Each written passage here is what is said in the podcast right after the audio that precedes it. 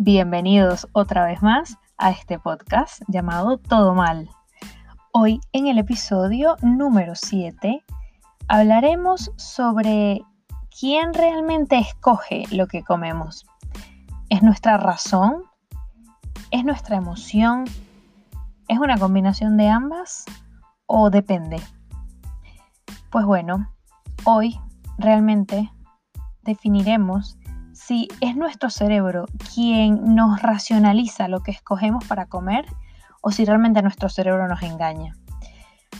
Nos preguntaremos cómo es eso de que el café sabe mejor si lo tomamos en una taza blanca que en un vaso transparente. Y no, créanme que la respuesta no tiene que ver con temas racionales, de que es más cómodo o de que no te quemas cuando lo tomas en taza. Es muchísimo más emocional de lo que están pensando. Acompáñenme a descubrirlo.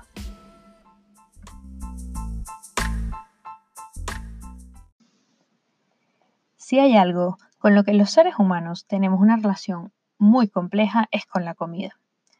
Y cuando digo compleja, no quiero decir necesariamente mala. Cuidado.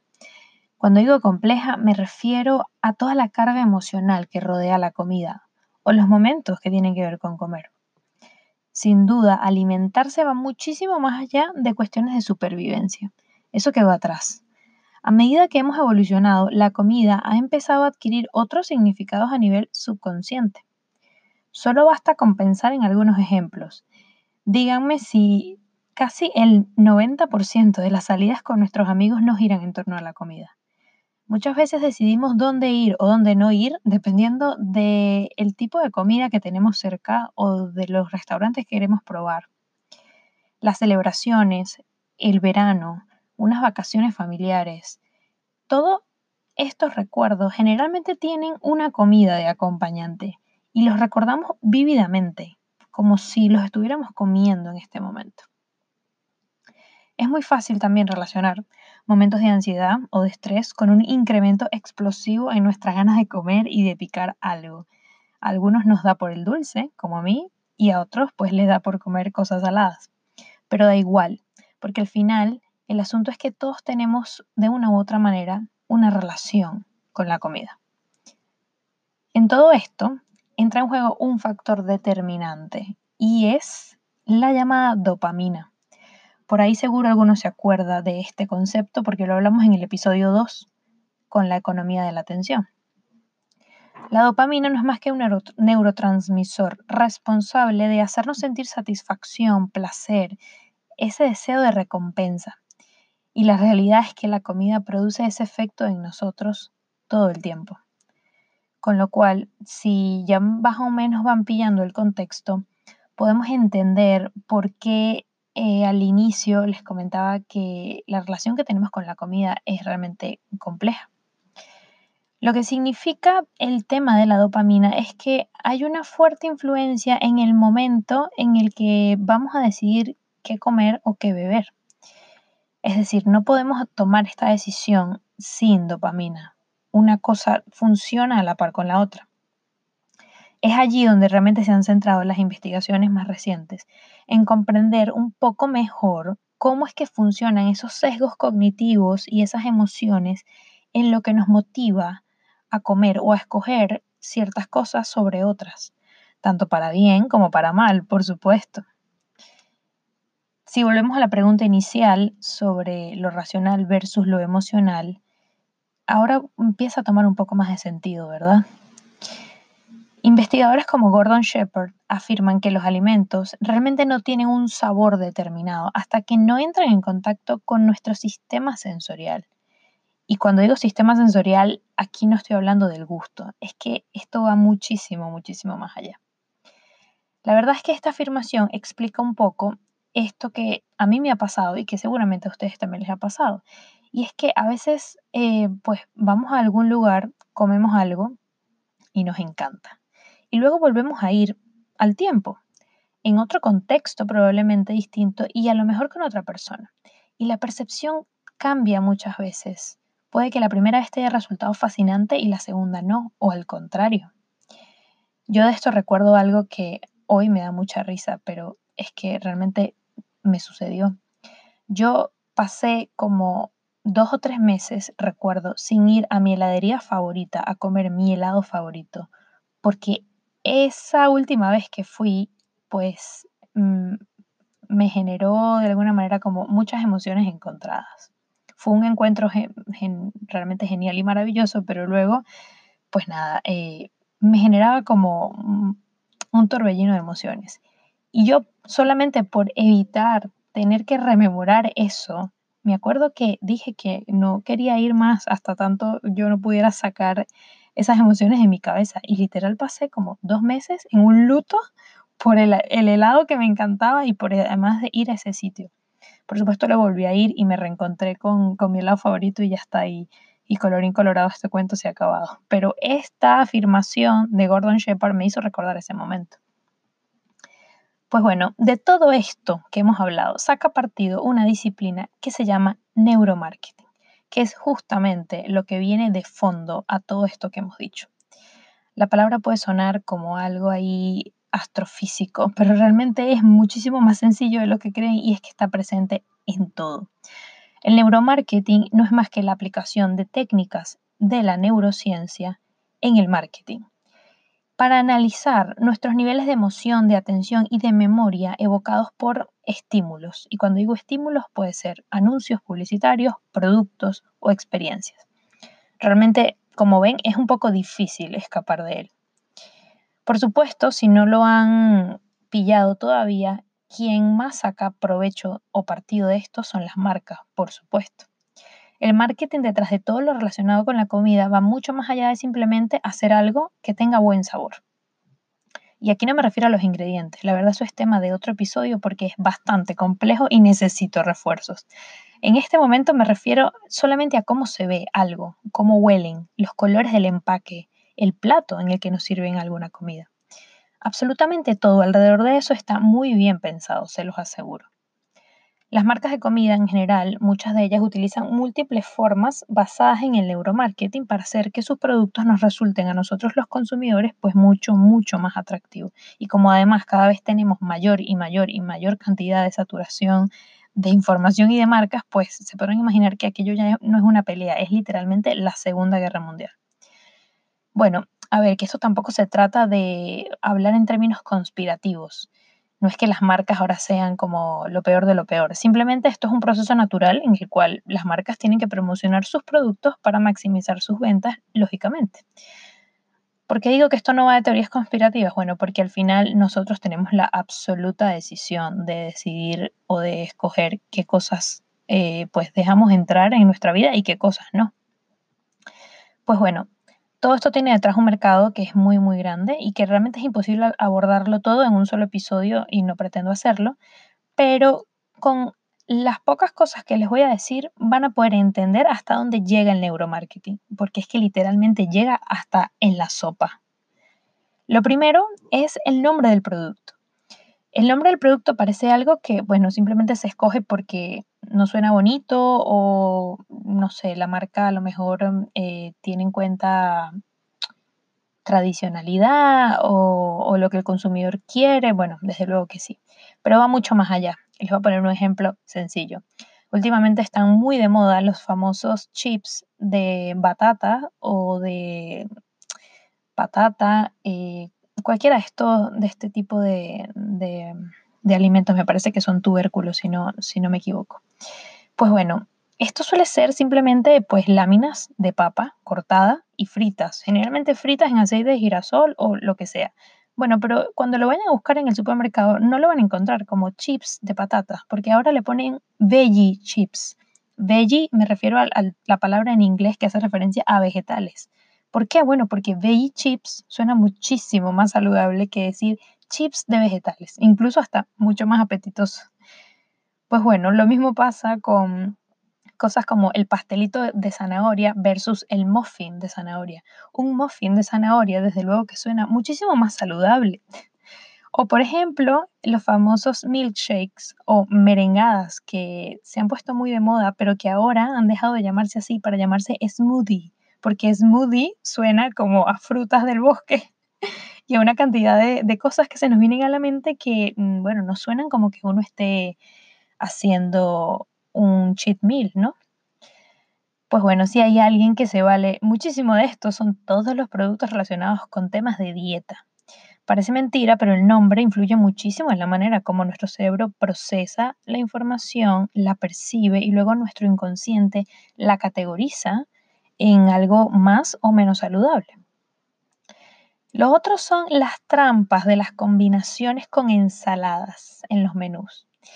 Y aquí voy a, decirles algo súper interesante que encontré en esta investigación. La Universidad de Boston hizo un ejercicio. Eh, adicionaron ensaladas como opciones extra en un menú de cadenas de comida rápida. Resulta que encontraron que cuando estaba como la opción de agregar la ensalada al menú, aumentaba por tres la venta de las papas fritas. Y ustedes me dirán, esto no tiene sentido. No, no, es que tiene todo el sentido del mundo, porque resulta que lo que ellos encontraron es que la sensación que nos genera agregar una ensalada al menú es como que ocasiona que bajemos la guardia. Es decir, la presencia del elemento saludable dentro del menú hace que nosotros digamos, bueno, me estoy portando bien. Es como que si las calorías de las papas fritas se restaran de los vegetales. O sea, es una cosa sorprendente.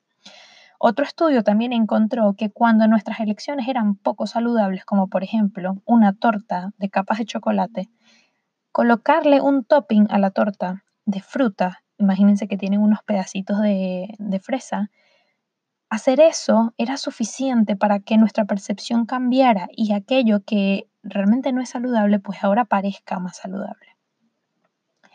Otra de las cosas son los productos empacados, por supuesto. Lo mencionaba al inicio con la pregunta del café. También hicieron un experimento donde colocaban el mismo tipo de café en dos formatos distintos. A un grupo se lo dieron en taza, en una taza blanca, típica taza blanca de café, y al otro en un vaso transparente. Por supuesto, a los que tomaron el café en la taza blanca les parecía que el café estaba muchísimo mejor que el del vaso transparente. Y es que era exactamente el mismo café. Pues es que es así, el color del envase, las formas, todo, todo juega a nuestro favor o, o en contra nuestra, según como lo quieran ver, para hacernos escoger una cosa sobre otra y para incluso afirmar con el 100% de nuestra razón que eso sabe mejor. Y resulta que es lo mismo. Lo mismo pasa también con el sonido incluso de ciertos envoltorios de snacks. Yo me acuerdo mucho de un snack em, que, bueno, siempre ha sido uno de mis favoritos. Por ahí el que no es de Venezuela a lo mejor no lo ha escuchado, pero aquí en España ya se consigue y es el pirulín. El pirulín es una especie como de cilindro de galleta relleno de chocolate.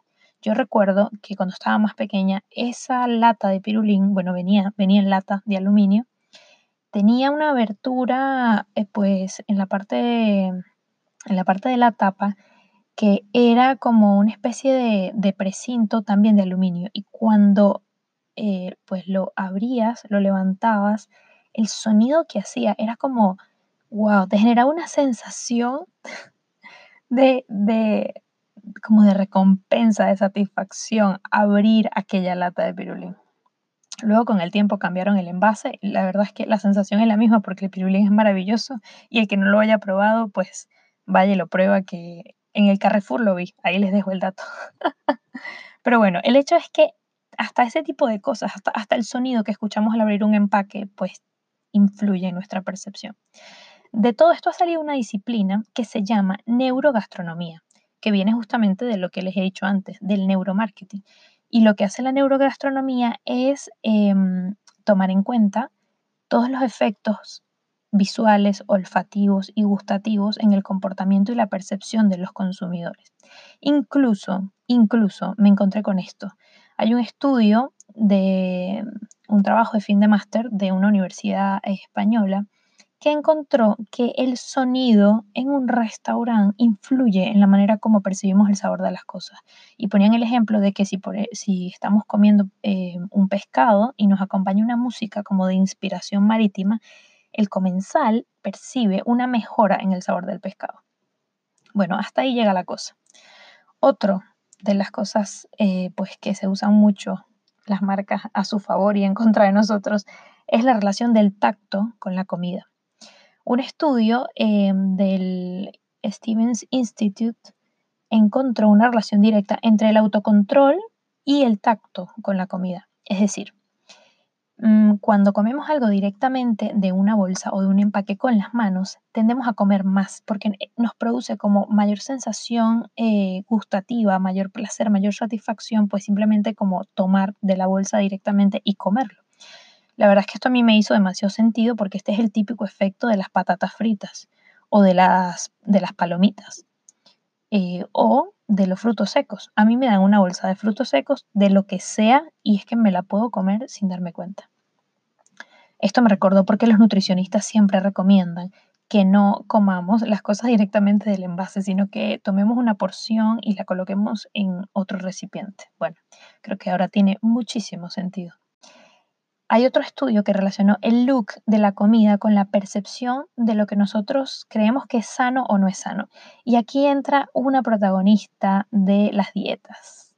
Bueno, yo siempre la he visto como protagonista y es la galleta de avena. Yo no sé por qué, pero a lo largo de mi vida, cuando he estado muy cerca de amigas que pues pasaban temporadas largas haciendo estas dietas y tal, me acuerdo que el tema del, del postre era una galleta de avena, o solía ser una galleta de avena. Bueno, al final todo esto podemos usarlo de alguna manera a nuestro favor.